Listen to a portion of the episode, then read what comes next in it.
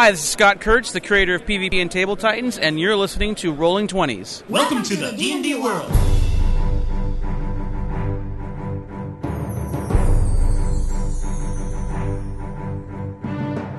Olá, jogadores e DMs! Estamos aqui para o episódio 77 do podcast Rolando 20. Eu sou Daniel Anandi. Fala galera, é o Sembiano. E hoje nós vamos falar de acessórios de jogo. Tirando papel, lápis e dado, o que mais você pode usar na sua partida de RPG? Então eu e o Gustavo a gente vai usar, né, contar um pouco da nossa experiência e falar dessas coisas a mais.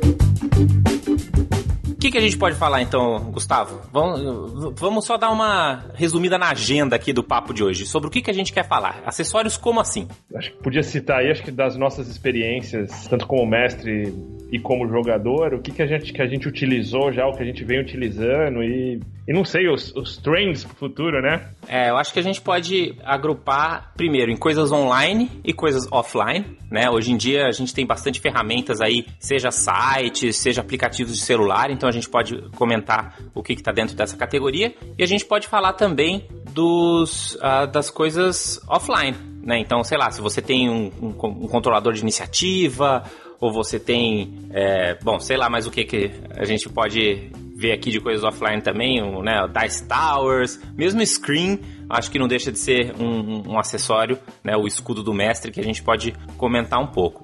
Vamos, vamos começar, eu acho que aí é, é exatamente um, uma boa coisa pra gente começar. Escudo do mestre. O que, que, que você acha do escudo do mestre? Você usa escudo? Cara, eu uso escudo. Uso escudo sim. Uh, Mas você usa mesmo ou você só acha maneiro você ter aquela parada assim, tipo, pra ser o, o DM clássico? Primeiro, sim.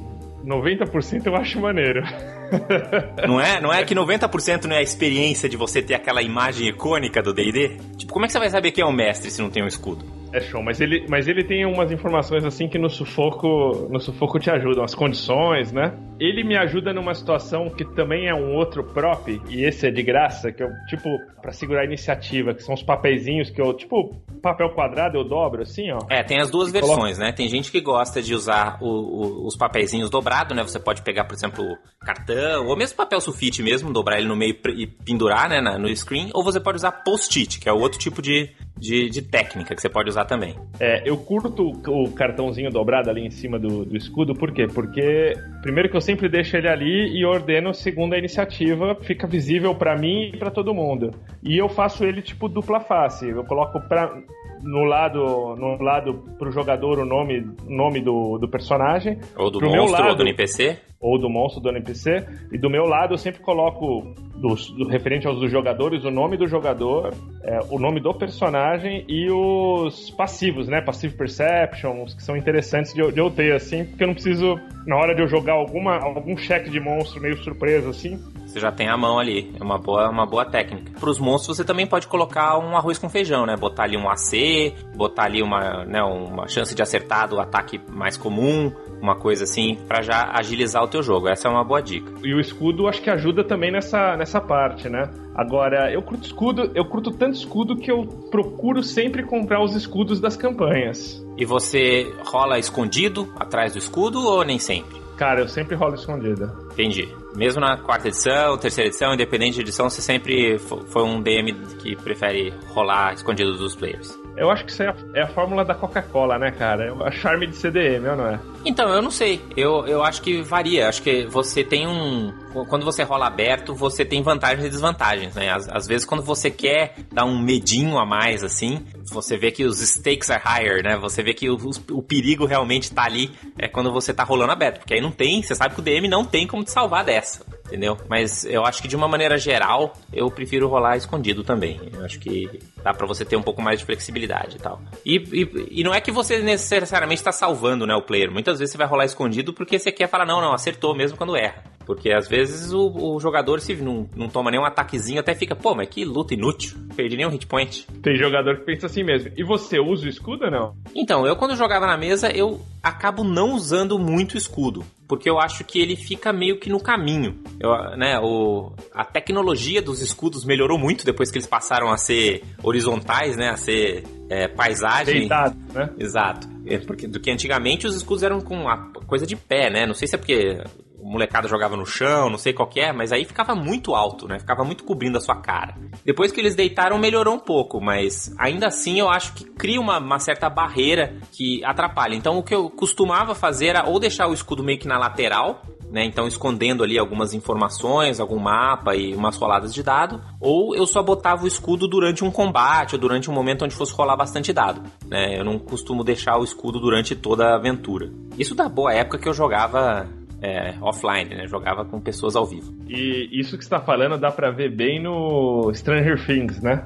Ah, é. Aquele escudão assim, pá! Escudão na sua cara Chapadão. e você, o mestre some lá atrás, você nem vê a cara dele. Uma coisa que vem junto com o escudo, né? ah, eu acho que. Outra coisa legal do escudo é que você coleciona escudo, né? Eu lembro que eu, eu tinha pelo menos uns 12 escudos diferentes, assim, de vários sistemas, de, de vários jogos também. É uma coisa meio de colecionador, assim, uma coisa meio pro DM. né? Tem algum que você tem xodó, assim, especial? especial? Tem dois que eu tenho xodó. Um é o que veio, tipo, um de Forgotten da 3.5, que eu achei muito foda. E o de Dragonlance da. Da Margaret Weiss, que eu achei fodíssima. Também tinha muita informação pertinente, assim. Esse, esse era bem legal mesmo. Porque tinha informações de Dragonlance, né? De Dragonlance, eu sou, cara, sou apaixonado por Dragonlance. E, e era aquele momento que, tipo, não saía nada de Dragonlance há séculos, né? Aí. Até o escudo fazia você feliz. Porra, cara, escudo. E era, tipo, material de qualidade, assim. Tipo, quem fez foi o Ken Banks, não sei se você se, se lembra. Então era. Quem fez não o escudo, mas ele tava Ah, por trás de todo, todo o editorial também, né? Então foi. foi são dois escudos que eu tenho xodó, assim. Mas eu, eu vou te falar que eu, eu comprei o do Strade, achei bem legal também. Eu tô jogando de player no Elemental Evil, que o Jorge Bonfim tá, tá mestrando, e, pô, aquele, aquele escudo da campanha do Prince of Apocalypse é bem legal, bem legal. E eu tô muito, muito aquecido a comprar aqui o do Storm, Storm King's Thunder também. E tem também o escudo do. ah, eu lembro que um escudo legal era do Murders at, Baldur Gate, at Baldur's Gate também, né? Que vinha com um escudo bem legal, assim, que mostrava a cidade, mostrava todas as facções da, da, da campanha. É, ele também é um que vem com muita informação relevante. A única questão dele é que ele não é tão reforçado como os outros, então ele não segura assim, meio sabe? papel mole, assim, né? É. Muito bem. Esse é o escudo do mestre. Uma outra coisa que ah, eu acho que dá pra usar offline, assim, seguindo na mesma onda, é, ao invés de botar os cartõezinhos em cima da. Os cartõezinhos em cima do escudo, que é uma alternativa, é você usar o quadro branco, né? Usar um quadro branco pequenininho, né? Não, lógico, você não vai usar um quadro branco gigante, mas um quadro pequenininho que você pode deixar ali na mesa para anotar iniciativa, anotar coisas pertinentes, assim. Isso foi uma coisa que eu já usei. É, eu acabo não usando no final das contas recorrentemente, mas das vezes que eu usei eu achei bacana. Tem roladores de iniciativa também, né? Aqueles da que a Paizo vendia, que tem uns quadrinhos também. Isso, que é pequenininhos, basicamente isso, né? Um quadrinho, só que você tem uns- umas coisas de imã, né? Que você pode colocar. É um, é um- é um híbrido entre o quadro branco e os papeizinhos em cima do escudo. E é difícil achar isso aí, cara.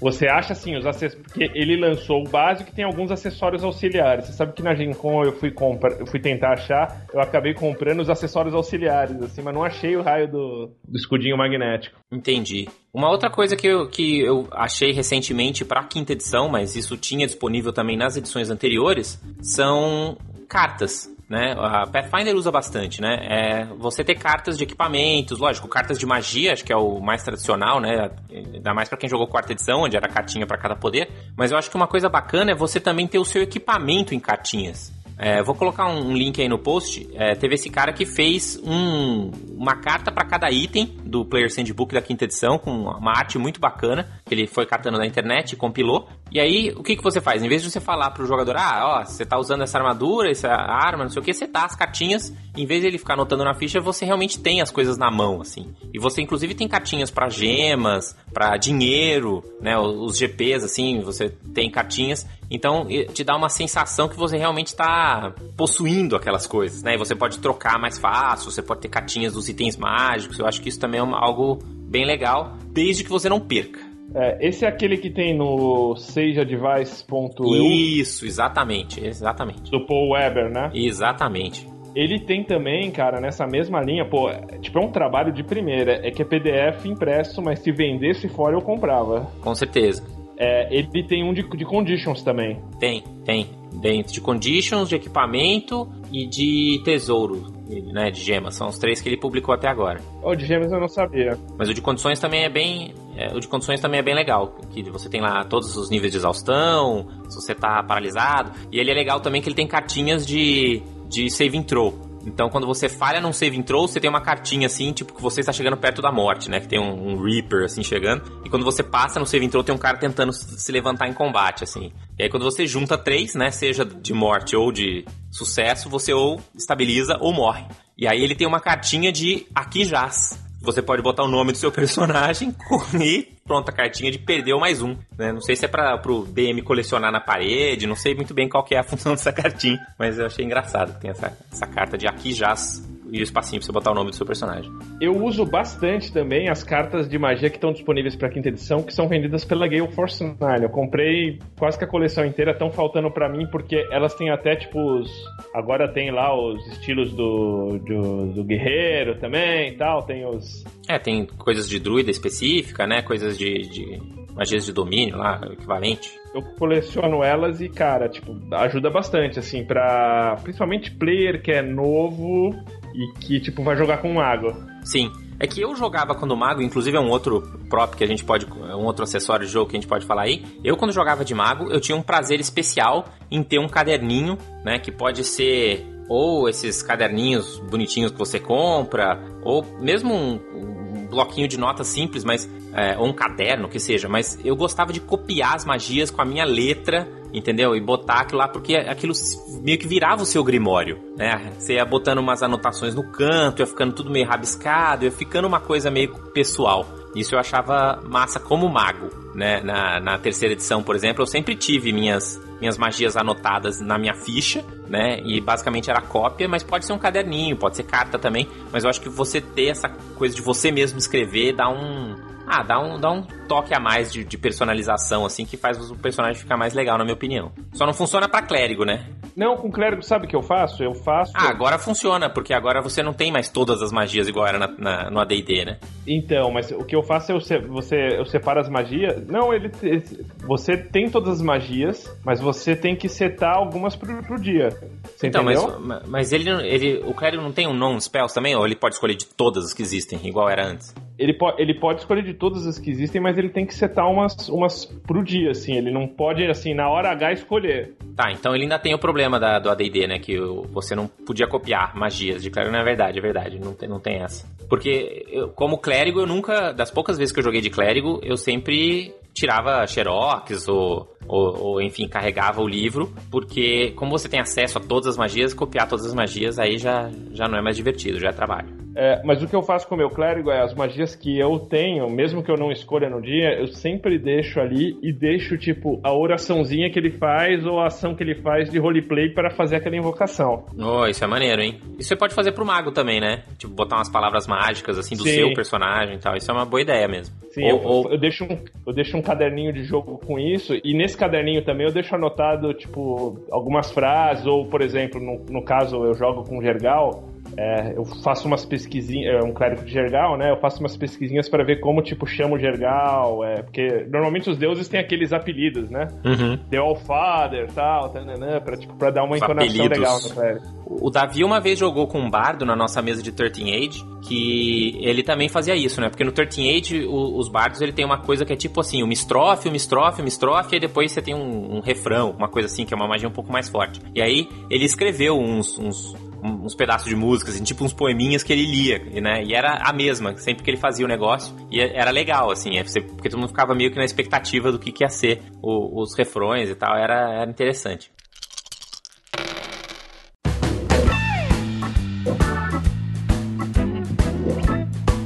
O que mais? Offline. Offline, as famosas minis. Você tá usando? Ah, cara, eu não jogo offline faz tempo, mas é, sempre que eu joguei com, com mesa de verdade, eu sempre usei miniatura, sempre gostei. Sempre gostei de ter e tal. É que eu vendi todas as minhas miniaturas. Foi um momento muito triste de quando eu saí do Brasil. Ah, mas agora você pode comprar mais barato tudo de novo. Ah, então, mas puta é caro, né? Eu não sei se eu vou comprar miniatura de novo, mas eu sempre gostei. Eu acho muito maneiro. Eu acho que colecionar miniaturas ou tokens ou seja lá o que for, eu acho divertido e acho que faz parte da experiência. É, eu tenho, eu tenho miniatura, eu procuro as que eu não tenho assim para campanha comprar, mas eu tomei comigo porque eu juntei muita miniatura e nunca usei, sei lá, 10% delas, que agora eu compro sobre demanda. Tipo, tô mestrando aquela campanha, vou usar, eu compro. É, então, eu lembro que eu, eu gostava de separar também assim, né, miniaturas mais úteis, né? Então, miniatura de goblin miniatura de esqueleto, Sim. miniatura zumbi, essas aí são as que são sempre úteis, assim. Porque eu achava meio frustrante você. A gente já falou isso em alguns podcasts aí pra trás, né? Então você vai lá, você encontra três Obears, mas você tem uma miniatura de um Obear, uma miniatura de um. sei lá, de um lobo, uma miniatura de um. É. Sabe? É, isso é meio paia. Então, que tanto que eu acabei. Sempre que eu acabei usando muito mais tokens do que miniaturas ao longo da minha vida. Porque eu preferia ter o token com a imagem correta do bicho, que era muito mais fácil de arrumar, do que as miniaturas quando não tinha. Lógico que se você tivesse três miniaturas de OBS, é muito mais legal. É, e, e, isso é uma herança boa da quarta edição, porque você encontra esses. Alguns. Não sei se você lembra, tipo, tinha muito token na quarta edição, muito token, tinha. Tinha até uma caixa de token. É, no Essentials, né? Saiu o Monster Manor com milhões de tokens. Exatamente. Então, tipo, eu, eu, por via das dúvidas, tenho esses tokens. Foi tipo, é, uma das poucas coisas que eu não me desfiz de quarta edição, porque eu não sou um colecionador. Eu, quando mudo de edição, eu vendo tudo que eu não acho que eu não vou usar para comprar coisas da nova edição. Mas a, a, parte dos tokens eu, eu fiquei. Das minis, o, as coleções novas têm sido bem legais de D&D, assim, porque eles pegaram a, a assim, eles estão começando a lançar as minis das campanhas, né? Não aquela coisa mais generic. Então, por exemplo, agora vem as que são referentes ao Storm King Standard, então acabam sendo minis que você usa, né? Eu tenho um outro acessório também. É, miniaturas daria todo um episódio, né? Então vamos só lembrá-las. Te fazer uma pergunta, que eu, eu vou te falar a minha experiência que tem a ver com minis também. Você, quando tem a possibilidade de usar minis, ou num combate tipo online, você sempre faz é, um posicionamento ou você faz uma mescla meio teatro da mente posicionamento? É, eu já fiz algumas vezes, assim. Quando eu acho que. Tipo, eu acho que só vale a pena usar a miniatura se o posicionamento vai fazer diferença, entendeu? Se vai ser relevante, se tipo tem coisas no caminho, se tem, entendeu, arbustos, ou se tá no meio da dungeon e tem múltiplas salas onde os caras podem entrar e sair, né? Se o ambiente realmente vai ser relevante, né? Então é útil para os jogadores você ter essa visualização, aí eu acho que pode usar. Mas às vezes é um combate onde tá todo o grupo numa sala, com todos os goblins numa sala, entendeu? Praticamente não vai ter combate à distância que seja muito complicado. Então, cara, nem não precisa. Não precisa das miniaturas, entendeu? Rola aí, ataca o Goblin mais perto e vai que vai. Porque aí agiliza também, né? agiliza e também, assim, às vezes é meio anticlímax, assim, né? Porque é no momento que você vai pegar o jogador de surpresa, daí você fala assim, ah, onde vocês estão aqui? Daí os caras já sacam que tem merda, né? Que você não... É, ou mesmo, ou mesmo o combate final contra o dragão, por exemplo, né? Eu acho que, tudo bem, se você tem aquela miniatura de dragão vermelho fantástica de 200 dólares desse tamanho, manda bala, mas se você não tem, acho que se você fazer um combate inteiro contra o dragão só na descrição e sem miniaturas, né? Depende, lógico, do combate, aquela coisa. Se você não tá num, dentro da montanha com lavas e armadilhas e não sei o que, se é simplesmente o grupo numa sala gigante sentando a pua no dragão, eu acho que você colocar essa descrição na cabeça das pessoas, de repente, você até estimula mais os jogadores a serem criativos, né? A perguntar sobre o ambiente, falar, putz, eu vou tentar subir numa pedra para tentar alcançar o pescoço do dragão, sabe? Inventar umas coisas assim que deixa, que deixa a coisa mais legal. É, eu de referente a miniaturas, tem aqueles marcadores de miniaturas também. Não sei se você já. A Gale Force 9 vem também. Ah, eu lembro, aquele que você. a gente usava muito na quarta edição, né? Que é para você marcar se cada personagem tá com, com marcas, tá envenenado, se tá com pênalti, se tá, sei lá, com o que Sim, quer que seja, da, né? E daí tem a forma essa que você compra os marcadores hoje, coloca do lado, tipo, são tipo, como se fossem botõezinhos assim, né? Com, uhum. o desenho da condição que você coloca os do tokens, lado. E né? tem a forma. É, e tem a forma que a gente fazia muito na quarta edição, eu, que eu guardo até hoje também, que são aquelas tampinhas de pet. Isso, sim, aquelas rodelinhas da garrafa PET, né? Isso, cada uma de uma cor representa uma condição. Essa é legal porque ainda tem condições e elas uh, e elas ainda têm, não num volume como na quarta edição, elas ainda têm alguma alguma utilização aí na quinta. Tem, tem. Só com Poison, por exemplo, acho que já, já justificaria você ter uns, uns marcadorzinhos desses, sim. Acho que isso é um, um bom acessório também. Mas na quarta edição é fundamental. quarta edição usava, usava muito mesmo. E roladores de dado. Tipo, caixinha para rolar o dado ou torre para rolar o dado. O que, que você acha disso? Já usou? Cara, eu acho muito foda, mas eu nunca, nunca tive. Eu comprei uma caixinha lá da, da Wormwood, né? Que é aquela empresa que faz essas caixinhas lá na Gen Con. E, cara, é um dos meus acessórios favoritos, assim. É, é super simples, é uma caixinha de bambu, assim, com um feltrozinho embaixo. Mas é, é, super legal de rolar os dados lá. E uma outra coisa que existe também são essas torres, né? Que é uma torrezinha que você pode jogar o dado e ele vai ou cair para frente, né, para os jogadores verem, ou vai cair para trás e vai cair, por exemplo, dentro do escudo, numa maneira escondida. E na teoria fica um pouco mais imparcial do que o mestre rolando na mão dele, né?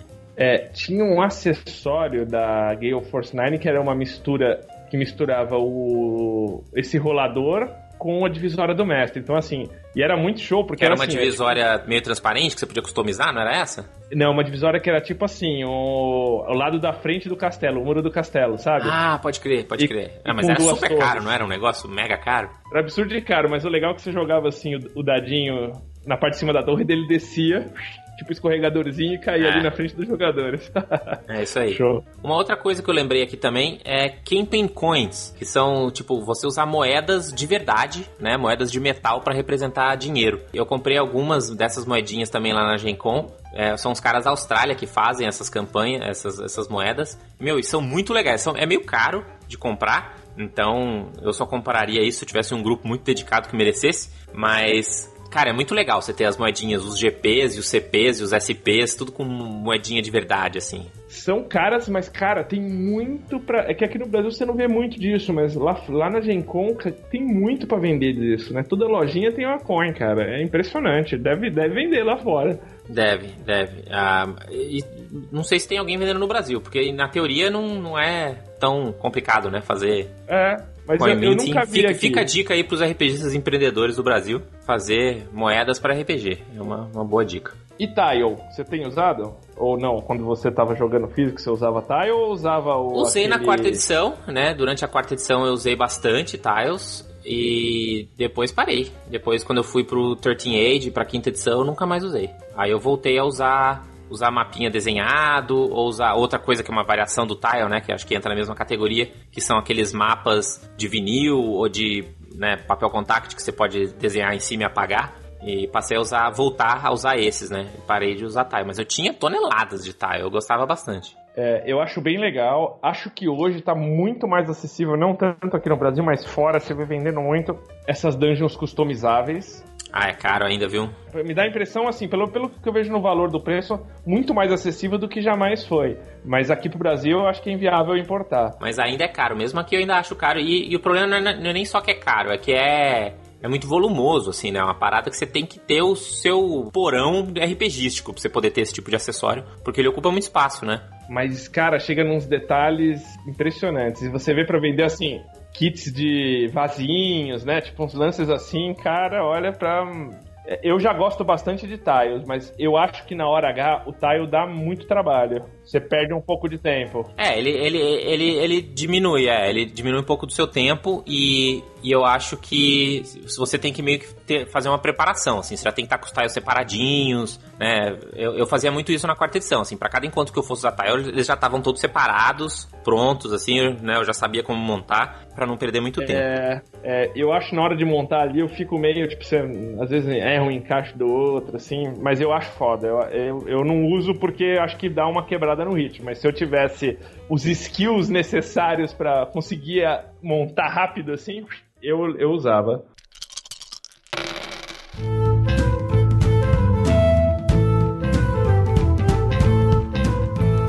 Bom, eu, eu esgotei minha lista aqui de, de coisas offline. Você tem mais alguma coisa? Cara, tem uma coisa offline que a gente já conversou, inclusive eu, eu escrevi um pouquinho sobre isso, que é música, né? Música, exatamente. E não deixa de ser um prop. É, props em geral, eu acho que a gente pode um dia focar um outro podcast só em props in-game, assim, né? Como é que você dicas para coisas que você pode colocar para os personagens. Então, tipo, desde trilha sonora, né, que dá uma ambientação, mas também tipo a cartas e documentos, né, e, e, coisas que são são props mesmo, né, que são, são realmente coisas que estariam no mundo real daquele universo ficcional e que seu personagem pode pegar na mão. Mas eu acho que É, música pode ser muito bom, pode ser muito ruim. Você gosta bastante? Você é consistente no uso da música de background, assim? Eu uso, eu uso. E como eu, como eu escrevi, tipo, eu, eu uso Spotify, que eu acho uma ferramenta show, uma caixinha Bluetooth, que dá para jogar no celular, e eu já, tipo, no meu Spotify eu já separo as, as músicas por, por tema. Então, tipo, música de batalha, música de mistério, música de terror. Inclusive, eu deixo lá disponível para quem quiser no Spotify pegar, já, já tem as minhas, minhas listinhas prontas. E o Davi, cara, até na resposta desse post que eu escrevi, ele usa o soundboard, né? Que eu achei do, do caramba também. É, tipo o Sirenscape, né? É um, um dos soundboards uh, mais famosos aí pro RPG, porque ele é um soundboard que ele não é só, só sonzinhos assim, mas ele tem vários presets de, de ambientes, né? Então você pode botar a feira, a feira animada, a feira acabando, a feira não sei o que. E, e ele é pago, né? Você paga uma assinatura, assim, e você tem acesso a uma infinidade dessas coisas já meio que curadas e já arrumadinhas uh, no Sirenscape também. Eu acho que música é meio difícil. Eu nunca consegui usar música, cara. Eu acho que é muito, muito esforço. Não, cara, pra mim é rapidinho porque tá no Spotify, celular, papum, batalha. Agora, o Sirenscape, ele. Você sabe se ele é. Ele tem mobile ou é mais computador? Tem. Mesmo? Ele tem, ele tem aplicativo para tablet, né? Pra celular, ele roda iOS, Android e roda no computador também. Ah, tá aí uma boa dica, ó. Inclusive, ele já tem algumas maneiras de integrar, até com o Fantasy Grounds, por exemplo, que a gente vai falar um pouquinho. É, dá para você integrar ele, por exemplo, para quem joga online, ah, para você fazer os barulhinhos online. Eu tentei uma vez usar ele, mas de novo, eu acho que é, eu mestrar e me preocupar com a trilha sonora ao mesmo tempo, para mim é um pouco demais. As únicas vezes que consegui fazer funcionar foi quando um, é, era o trabalho de um dos jogadores. Assim, ó, você é o DJ da aventura, cara, manda bala. É, mapa, você tem usado? mapa, tipo mapa físico, assim? Você dá um mapa pros jogadores com o desenho da campanha? E você chega também no detalhe, por exemplo, tipo de, de daqueles props, mais a carta de não sei o que, ou, ou... Então, no D&D eu não faço muito, é, é raro eu fazer isso no D&D. Eu joguei uma campanha de Call of Cthulhu no trabalho, antes de, de, de mudar pra cá, que é, chama Máscaras de Nyarlathotep, que é uma, umas aventuras clássicas de Call of Cthulhu, que aí eu usei muitos props, assim, bastante mesmo. E os meus jogadores até eles fizeram aquele esquema, sabe aquela coisa do investigador, de ter uma cartolina onde você vai colando as pistas e vai botando uns oh, barbantes, assim, ficou muito louco. Aí eles perderam isso e perderam todas as pistas. Porque cada um guardava no final de semana, isso foi meio deprê. Mas aí eu usava bastante esse tipo de prop. Atualmente, com o D&D eu nunca, nunca fui muito, não. É, e, e aqueles que não são os Mets, mas que se vendeu muito, acho que na, na terceira edição, na quarta, alguma coisa, que são aqueles mapas de batalha já pronto. É tipo um. Ah, eu usava bastante isso. Tipo um pôster que é um monte de tile pré-feito, né? Exato, exato, exato. Esse eu usei bastante, eu gostava bastante disso, porque é bem mais portátil, né? Quando eu ia jogar na casa de alguém, ao invés de ficar carregando aquele monte de tile, eu levava um, dois posters desse e já resolvia os encontros mais legais, assim. É, o, a Gale Force 9, ela tem, tipo, um que é uma mistura do disso com o, o da do Arwen Forge, que ela chama é, Caverns of Underdark 3D. Então ele, ele tem umas estalactites, assim, como, como se fossem as peças de estalag, estalactite, né? Eu mas como se vem, vem, Mas vem as pecinhas de plástico além do mapa, é isso? Vem as pecinhas de plástico. Eu vou te passar o, oh, o link que você coloca. É, é, acho que assim, pra Underdark dá um... Dá é, um... não é aquela super dungeon, mas já dá uma 3Dzada assim um pouquinho no, no mapa. É, é não é Legal. uma do Arwen Forge, mas te, te dá um passo nessa direção. É interessante também. Legal. O, uma coisa, cara, que, que eu tenho usado bastante também aqui é, não sei se você chegou a. Se você utiliza muito, eu uso muito a aventura pronta. E uso muito o livro referência também, assim, dessas aventuras. Então, nas, normalmente, os livros de história das edições anteriores eu, eu guardo. Então, por exemplo, estou mestrando agora o. O. Poxa, me fugiu? Qual? O Prince of the Apocalypse? Não, não esse não, você tá jogando no Bonfim, tá? O, o Curse é, of the Strahd? Lost Mine. Lost Mine of Pandelver. Ah, sim. E às vezes você vê que vem muito seco, né? Nesse caso até tem uma historinha tal, mas eu gosto de fazer umas ligações para trás tal. Então tem, tem uns livros de, de, de Forgotten, por exemplo, de história muito legal, que é o Grand History of the Helms, alguns livros de da terceira edição, eu guardei quase todos os meus de Forgotten para fazer essa. Suplementos. Acho que suplementos já tá saindo meio da categoria acessório. Até entendo o que você tá querendo dizer.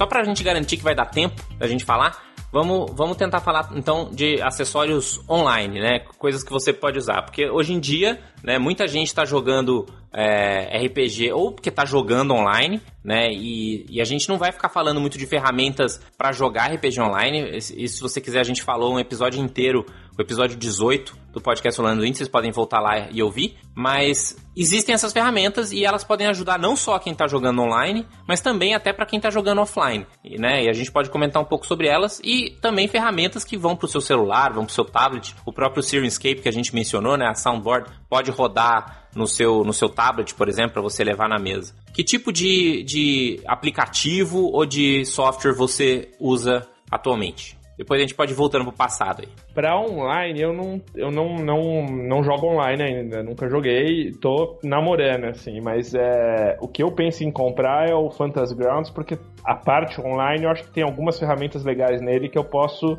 jogar offline. Especificamente para D&D, pensando em D&D quinta edição, que é o que eu jogo. O principal motivo de eu estar tá usando o Fantasy Grounds para jogar, né? Eu tô mestrando uma, a, a Tyranny of the Dragons. A segunda vez que eu, que eu mestro essa campanha. E eu tô mestrando ela de domingo. Jogo, a gente joga pouquinho, joga duas horas, mas a gente tenta jogar todo domingo. E a minha ferramenta de escolha foi o Fantasy Grounds, porque na época ela era a única, a única plataforma de jogar online que tinha as aventuras prontas, todas adaptadas pro, pra plataforma, né? Atualmente tem o Roll20 também, só não tem mais porque não apareceu mais gente, né? Porque a Wizard está facinha para licenciar essas coisas, aparentemente. Tá numa mas, pegada Paizo. É, mas eu acho que a grande vantagem foi isso, porque eu tava num ponto, né? Tinham nascido minhas filhas e tudo mais, que eu sabia que eu não ia ter tempo para me preparar. Eu não vou ter tempo de ficar fazendo fichinha de monstro, de ficar preparando encontro. Então, eu quero o mínimo trabalho possível. Então, eu peguei uma campanha que eu já conhecia, que eu já tinha mestrado, né, que é a Tyrion of the Dragons, e comprei a campanha toda plana. Na verdade, o Davi me deu de presente, valeu Davi.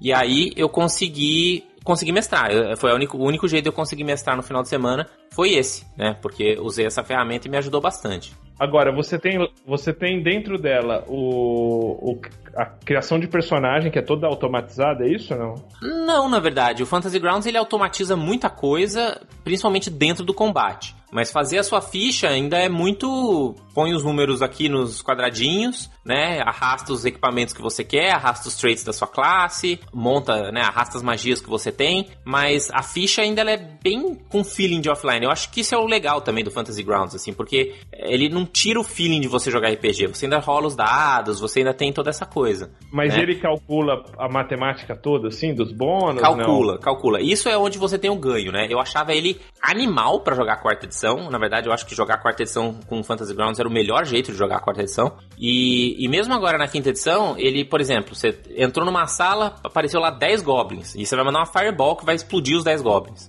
Você simplesmente vai selecionar, né, que você tá alvejando todos eles e vai falar caça Fireball. Ele automaticamente rola 10 saving throws, um para cada Goblin. Aí você rola o dano, ele automaticamente rola o dano e aplica o dano com meio dano para quem passou no saving throw direitinho. E já tira do HP que tá lá no tracker, já fala que se algum morreu e tudo mais, sabe? Tudo isso que daria um trampo do, pro DM fazer, tudo isso ele faz para você, né? E isso você ganha muito tempo nesse tipo de coisa. Lógico que para fazer um ataque simples assim, do tipo, ah, eu sou bárbaro nível 1, eu vou lá e ataco aquele orc, ah, o ganho é pequeno. Mas para quando o combate vai ficando complexo, assim, com vários ataques por turno, né? Ah você tem que rolar o ataque, mas aí tem mais um 2D10 do Smite Evil, mais um D6 de fogo da arma, e mais não sei o que, não sei o que lá, sabe? Essas coisas todas, ele te ajuda bastante a agilizar o, o, o combate. E ele lê as fichas online também. Então, por exemplo, ele já joga o save, já tira, já tira tipo, o dano que o Goblin deu no, no, sim, Sim, sim. Isso tudo ele automatiza e você pode criar efeitos customizados. Ele tem uma curva de aprendizado meio, meio complicada, assim, pra, principalmente essa parte de efeitos, né? para você fazer as magias funcionar direitinho do jeito que você quer, que demora para você aprender. Ah, mas depois que você aprende, a coisa funciona bem. Eu, eu, eu acho que essa é a principal dificuldade do, do Fantasy Grounds. Uma outra dificuldade é que ele é peer-to-peer, -peer, né? Ele não depende de um servidor oficial rodando, né? Diferente do Roll20, por exemplo. O Roll20, ele roda num servidor, né? E as pessoas se conectam lá. O Fantasy Grounds não. O Fantasy Grounds, os jogadores vão se conectar no computador de quem tá rodando, hosteando o jogo, que geralmente é o mestre. Então você precisa desbloquear a porta do seu roteador, sabe? Então muitas vezes as pessoas não sabem fazer isso, pode ser uma outra barreira de entrada para quem quer usar Fantasy Grounds. Agora o que ele tem também, assim me parece nas campanhas oficiais, é primeiro que ele é um hoje, agora acho que o, o Ronin 20 também, mas ele, ele era até então o único que tinha os livros online, né? Tipo, em formato digital, apesar de não ter habilitação para tablet que o Ronin 20 tem. Exato. Exato. Ele, eu, eu acho que assim, para você, se você quer usar ele como uma ferramenta para o seu jogo offline, ele é extremamente poderoso. Eu acho que para o mestre ele agiliza muito o trabalho, principalmente de você gerenciar vários NPCs, de você gerenciar vários encontros, né, de ter todo o texto lá à mão. Isso é legal. Uh, eu acho que essa coisa de não rodar em tablet é, depende, né? Se seu tablet for um iPad ou um Android, sim, mas hoje em dia com esse monte de, de note, notebook barra tablet que tem aí rodando Windows, eles vão rodar Fantasy Grounds de boa. Eles também estão portando Fantasy Grounds usando Unity, então ele vai ficar compatível com todos os devices. Uh, isso deve sair ano que vem, né? Com várias coisas novas também, então vai ter essa vantagem. E outra coisa legal que eu acho que é mais fácil, não é nem mais fácil, mas mais poderosa, mais poderoso no, no, Fantasy Grounds é você criar os seus monstros, criar os seus encontros, seus mapas, e aí você pode inclusive exportar isso. Né? Eu posso criar toda uma campanha customizada para mim, exportar isso facilmente e passar para você, por exemplo. Então, é, eu criei 10 monstros novos, eu te passo um arquivinho, zip, você copia numa pastinha lá, pronto, você tem os monstros disponíveis para você. É, né? e tem, é tem hoje, eu tenho visto algumas mesas aí, algumas fotos, inclusive ontem eu compartilhei uma, tipo, de gente jogando com TV. Então dá pra você jogar a imagem do NPC, né, ali, tipo. Acho que ele tem todos os mapas de todas, assim, da, das aventuras oficiais de todas as batalhas, assim, da, das batalhas, né? Onde, uhum, onde uhum. Tem. E os tokens também, né? Tem. Eu acho que sim. Para você, se você tem um, um, um espaço para jogar que você tem isso, né? Você tem uma TV, uma tela, né? E, e, e o computador não vai ser uma distração. É, eu acho que funciona bem você usar como uma ferramenta para mostrar né, os personagens e tal. Eu, é, talvez seja meio chato você ficar fazendo o ir e volta, né? Porque você vai querer manter sua ficha dentro do programa, mas você também vai ter sua ficha de papel, então não sei muito bem como é que funcionaria essa parte. Mas pode ajudar bastante, principalmente em termos de combate, seja um Roll20 Fantasy Grounds, ou mesmo um wiki, uma coisa assim que você tenha, né? Só para você ter as fichas dos, dos, dos, NPCs, você ter as fotos dos NPCs, você ter mapas, essas coisas, para você gerenciar esses assets todos. Esse tipo de ferramental uh, funciona bem, né? Agora, para você ter ele, você tem que comprar hoje o, o aquele kit básico do D&D, né?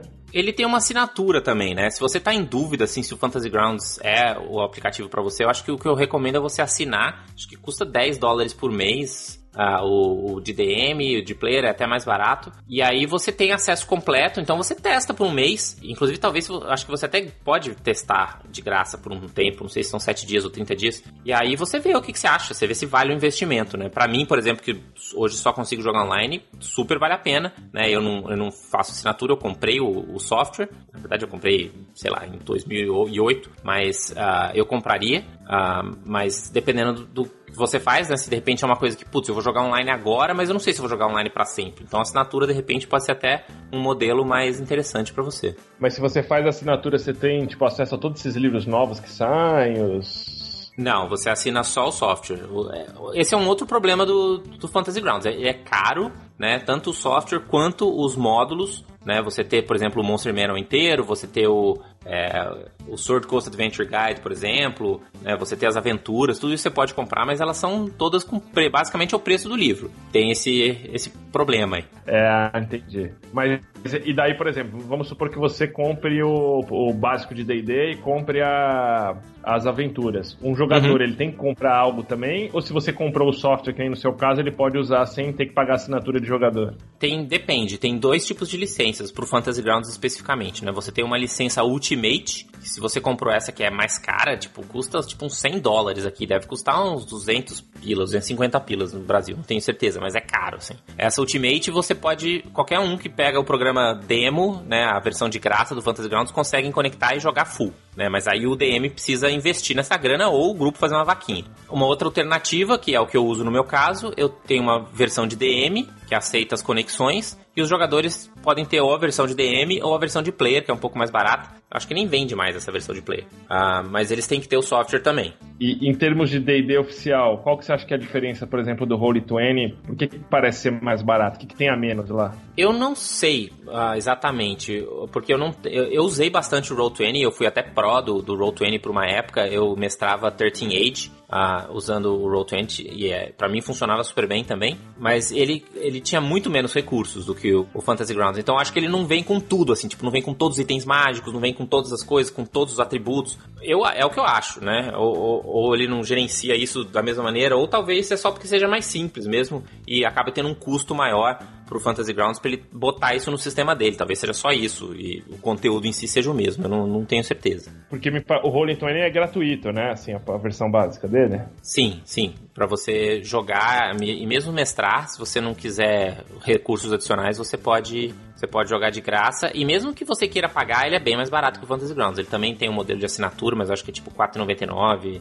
É uma coisa assim. Ele acaba sendo uma, uma, uma, parte mais econômica que eu acho que hoje, assim, me dá muita sensação de que ele é um pouco mais popular que o Fantasy Grounds, assim, né? Tanto que tem essas é, convenções mas, mas ele, mas ele não é tão simples, tá? Ele, ele é bem sofisticado, assim. Eu usei o Roll20 e, de novo, ele tem uma curva de aprendizado também. Se você se dedicar um pouco, dá para você automatizar bastante coisa. É que ele nunca vai ter Quer dizer, talvez tenha, mas hoje ele não tem o nível de sofisticação, por exemplo, dentro de um combate que o Fantasy Grounds tem. Mas se eles continuarem desenvolvendo o Roll20, talvez ele. Hoje eles são bem pau a pau, assim, em termos de competição. Né? O, cada um com suas vantagens. Assim, um é mais flexível, o outro é mais simples, um é mais caro, outro é mais barato, e por aí vai. O Roll20 você pode acessar de iPad, por exemplo. Tem uma versão. Pode, mas é meio ruim, viu? Não sei se melhorou, mas na época que eu jogava assim, ele carregava um monte de JavaScript em cima de um navegador. Tipo, não era um app nativo, entendeu? Era só rodando dentro do navegador usando HTML5 e era bem carrocento, assim.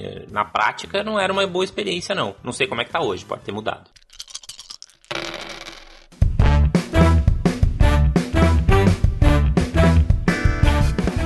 E na parte ainda de online que você usa em offline, você já viu uns aplicativos que tem as magias? Sim, é tipo você ter todas as magias no seu, no seu celular, né? E aí você Isso. busca, você tem o texto. Isso é bem útil. Ele substitui as cartinhas, né, que você mencionou. Substitui as cartinhas. Só que ele acho que mais pronta referência, assim, ele é uma coisa que eu já vi o pessoal. Na mesa que eu jogo de clérigo, tem um, o cara que é o druida, ele usa esse aplicativo.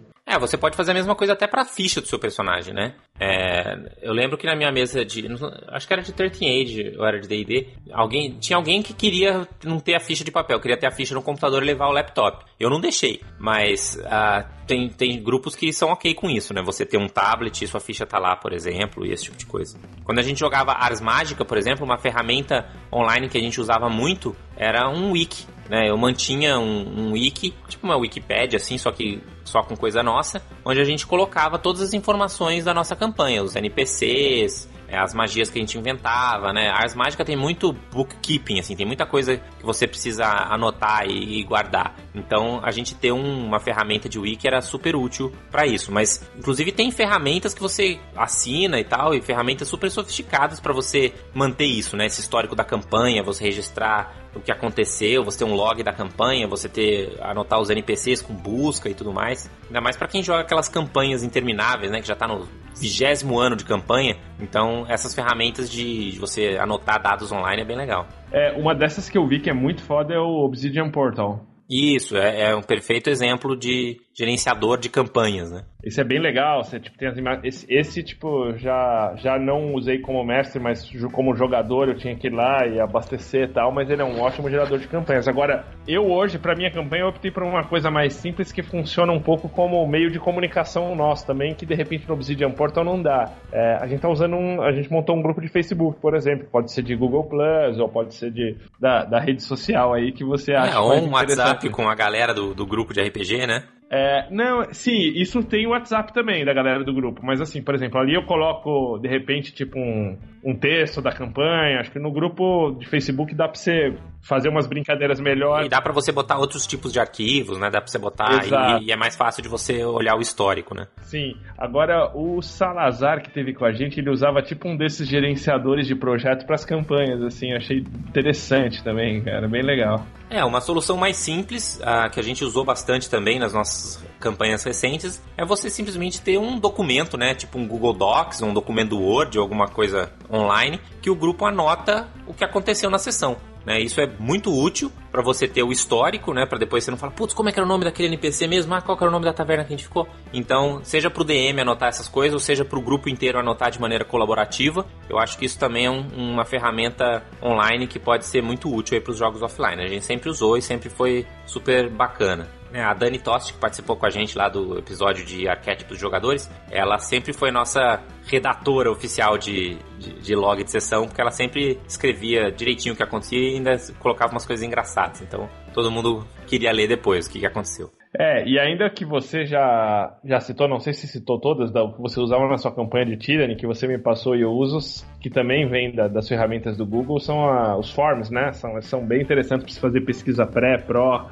é, pra você pedir feedback, né, pros seus jogadores, o que, que eles gostaram mais na campanha, assim, dá pra você usar é, todo, todo, é, todo o set de ferramentas, né, do, do Google Docs, dá pra, dá pra usar, né. A, a Dani, por exemplo, no Ars Mágica, ela, ela fez uma ficha uh, usando a planilha lá pro Ars Mágica que já fazia um monte de cálculos místicos que o Ars Mágica faz, por exemplo, ela fez lá numa, numa planilha. Mas aí também já tem um, um certo aprendizado. Sim, mas o Docs eu acho que até a curva de aprendizado é relativamente rápida e eu acho que, a, que acaba que as pessoas já um pouco utilizam isso no dia a dia também, né? É, você já sabe usar do trabalho, por que não também no, no RPG, né? Com certeza.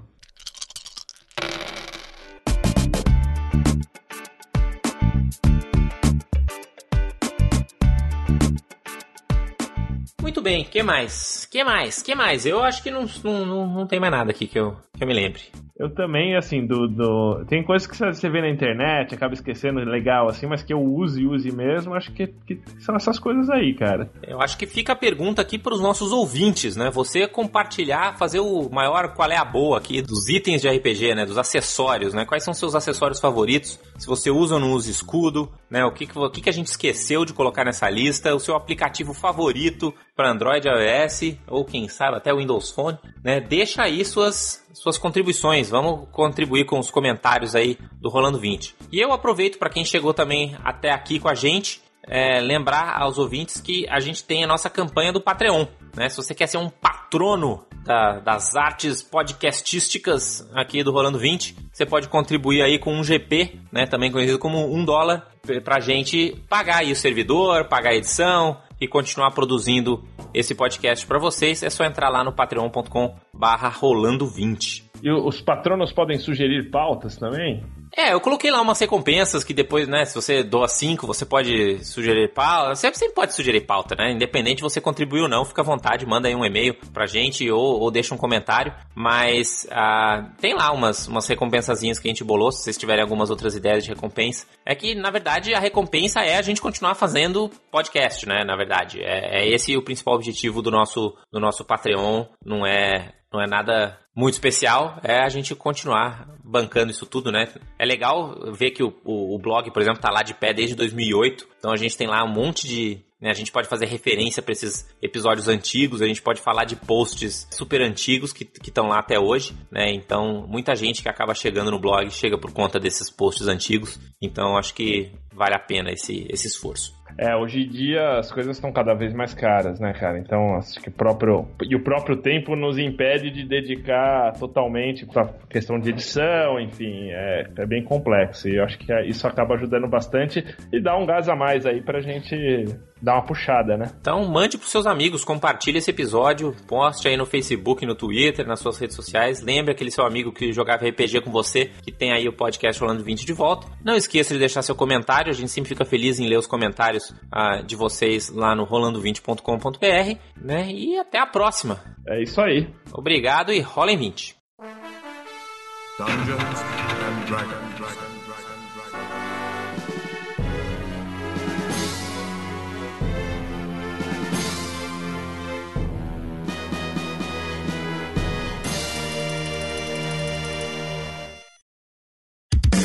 Esse episódio foi editado pelos editores. Eles podem editar o seu também. Acesse oseditores.com.br e saiba mais.